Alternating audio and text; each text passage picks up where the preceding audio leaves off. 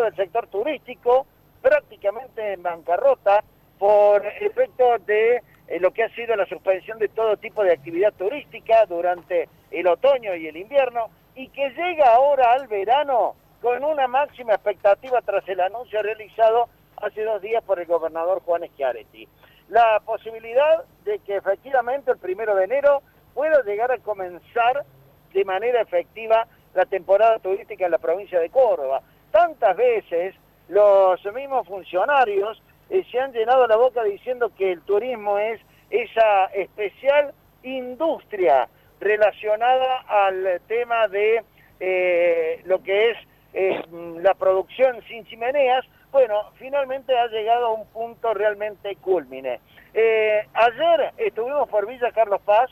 uno de los lugares que más ha sentido el cimbronazo del tema de la pandemia. Ya había muchísimos hoteles donde se había empezado a realizar algún tipo de refacción con eh, la esperanza de que puedan llegar a producirse algún que otro eh, motivo de reserva para los próximos días. Y en rigor de verdad te puedo decir que seguramente esto va a estar eh, relacionado a lo que pueda llegar a ser el esfuerzo que los mismos empresarios turísticos puedan hacer para tratar de impactar lo menos posible en lo que es eh, el costo de lo que sería una reserva en hotel, una reserva en una cabaña. Aunque todos están anunciando que el 40% sería el aumento de las tarifas respecto al año anterior, ya hay muchos hoteleros que saben y tienen conciencia de que la única forma de recibir pasajeros y turistas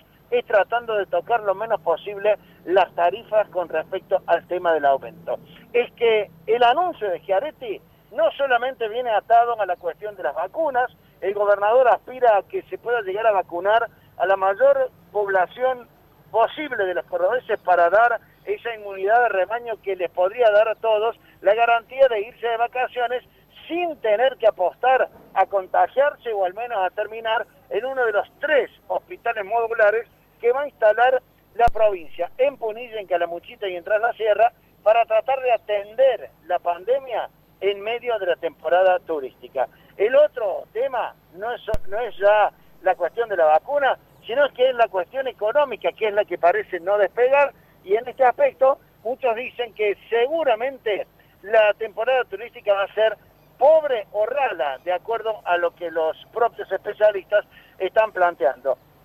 Muy poca gente ha logrado recuperarse económicamente después de la pandemia y algunos aseguran que esto va a repercutir de manera directa. De todas formas, los protocolos que se están planteando eh, plantean algunas eh, cuestiones realmente muy rigurosas, como es, ¿qué pasa si una persona o un grupo familiar tiene un contacto estrecho o un contacto eh, contagiado? Se le terminan las vacaciones a esa persona desde el vamos, tiene que perder todos los días que tenía reservado en una cabaña, salvo que el propietario de la cabaña le permita hacer cuarentena. Esto es, habrá que ver si los cordobeses o gente que viene de afuera está dispuesta a invertir dinero en unas vacaciones que pueden terminar siendo las peores a partir de los protocolos que lógicamente se están instrumentando para tratar de revertir la situación del de el tema del coronavirus. Les dejo un último dato que me parece que es gráfico respecto a cómo ha impactado la pandemia en el sector de hotelería. Em, desde el gremio, el sindicato que nuclea a los trabajadores hoteleros y gastronómicos, le han pedido a Schiaretti que en lugar de arrancar la temporada el primero de enero, la comience el primero de diciembre como van a hacer en todos los municipios de la costa. Esto se debe a que eh, hay sectores